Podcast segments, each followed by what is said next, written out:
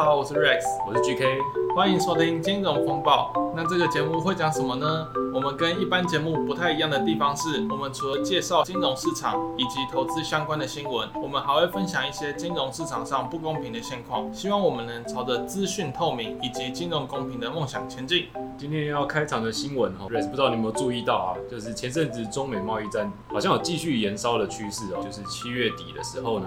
美国总统川普他有。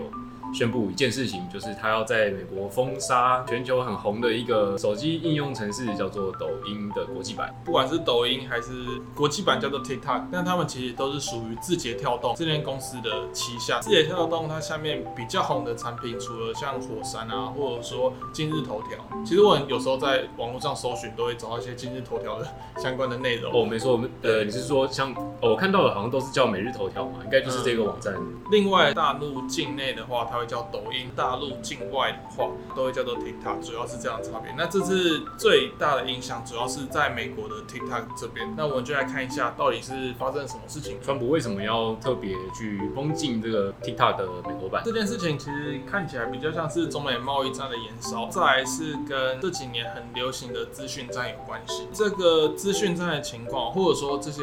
软体收集个人或者是用户的资讯这一点，不管是在中国，或者说在美国还是在世界上其他地方，其实这件事情都蛮常见。除了像这次爆出来的 TikTok 之外，之前 Google 在欧盟或者说 Facebook 在美国也有爆发出一些收集资料的疑虑，只是因为他们这些都是美国公司嘛，所以美国公司当然也比较不会去动嘛。那好死不死，这是因为 TikTok 是呃中资的公司，所以才会产生这些事情。那这是我的看法。我觉得背后的原因应该也是这样子哦，就是因为 TikTok 它收集了非常大量的用户的数据，它基本上也是代表了观众他的一些观看行为跟他们的位置，根据这一些流量，就是经过大数据的分析之后，基本上就可以了解观众的喜好的，的喜好，他们的轮廓，然后这他们的一些使用行为的分析。对美国来说，当然是不希望在美国的这些观众资讯被流露。到中国去，然后被他们收集之后，可能会被做一些分析，分析或者说一些不知道做什么样的应用，对，拿去做一些应用。对，美国应该是要防止这件事情。其实从一个国家的角度来看的话，这样是无可厚非啊，只是就是会就比较辛苦，我觉得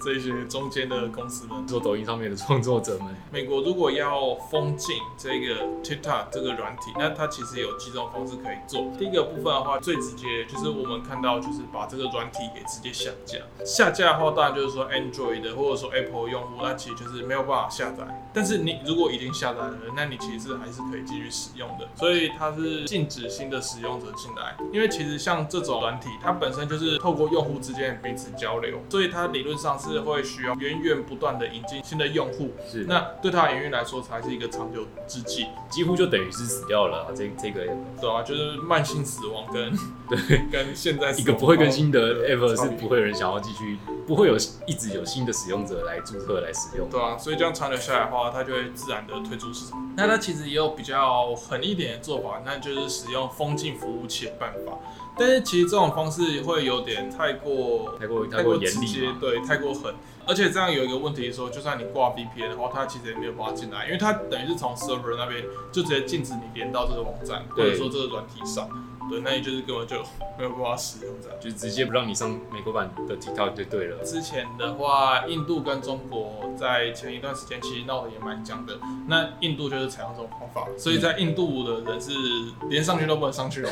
对，就是挂 VPN 也没有办法，就直接砍掉的。对。嗯，然后再来有一种方法是说局部封禁，美国也有考虑说公务人员或者说某些阶层以上的高官，嗯、那他就是不能在他的公务用手机去下载这个软体，避免一些重要讯息外泄。哦，我觉得这种是局部封禁，这一步算是比较合理的，应该是平常各国都常见的做法吧。嗯，对，那当然以我个人角度来看，我会觉得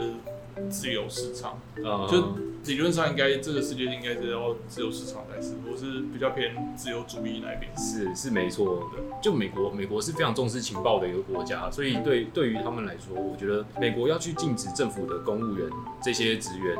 他们在工作上的手机是不能安装一些私人用的软体，我觉得是合合情合理啦。对啊，但如果是一般消费、嗯、一般使用者的话，当然是不要去禁止啊，因为他们标榜自由嘛。嗯，对啊，那这其实就是政府和自由权利之间的一些哲学讨论。接下来的话还有一种方法，就是政府干预。美国有外资投资委员会，他如果去否决这个字节跳动，也就是抖音的母公司，他去否决他的收购一个叫 Musical 点 ly 软体公司的并购交易，因为这个这个交易其实之前字节跳动是没有呈报给美国财政部的。那如果他现在否决的话，那就可以把这个东西，就是把 TikTok 这个东西停掉，这样。好，对，那主要是这几种方法。同时，我们想谈另外一件事情，很多人都会看到说，美国把什么什么公司列上实体清单啊，这个是什么意思呢？认识它是这个东西是美国基于说。呃，基于国安或者说外交利益，这是它的审查标准啊。基本上就是一个出口的管制条例，审查标准就是说基于国家安全或者说外交利益，因为它没有一个非常确切的法律依据。你说国家安全或外交利益，那它的程度或者它定义怎么区分，那这个是不确定的。所以这个判断其实是比较主观，有点像是就是我美国外交上特别要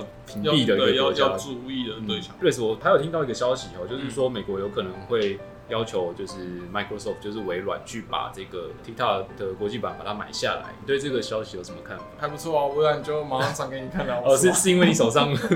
你手上目前有微软的一些投资部位是吗？没有啊，我手上是没有微微软的股票，但是我觉得让微软收购其实也不是一件坏事，因为美国科技股就我俗称的尖牙股嘛。嗯、那其实你做这些跟网络社群经营相关平台，如果某种程度上有摄入到一点点啊，然后再就是。Facebook 嘛，嗯，那基本上我觉得让 Facebook 独大不一定是一件好事。那所以如果微软能够成功的把这个东西接过来，回头去跟 Facebook 竞争的话，那我觉得其实是一个不坏的现象。那这样的话，消费者可以透过这些公司的互相竞争，然后得到比较嗯，对，更更多更好的服务了。对创作者跟观众来说是是能够得到比较比较不会有垄断的情形发生啊。所以对我来说，我觉得算是一件不差的事情。那我是是不是该考虑去？买哦，先先开富委托，或者说开个，但但是但是基本上像像我们这种小小韭菜，在这个这个时候才听到这个消息，基本上已经来不及了吧？对啦，因为因为其实某种程度上，现在股票也都涨高，虽然说某种程度上是因为疫情，然后导致说央行然后释放很多流动性，也就是现金的关系，在我们的角度看，其实。还是有点太贵，那所以现在的话嘛，就保守、谨慎一点，保守看待，对吧？毕竟赌场每天都开嘛。那我们今天的新闻就到这边，那我们下次再见，拜拜，拜拜。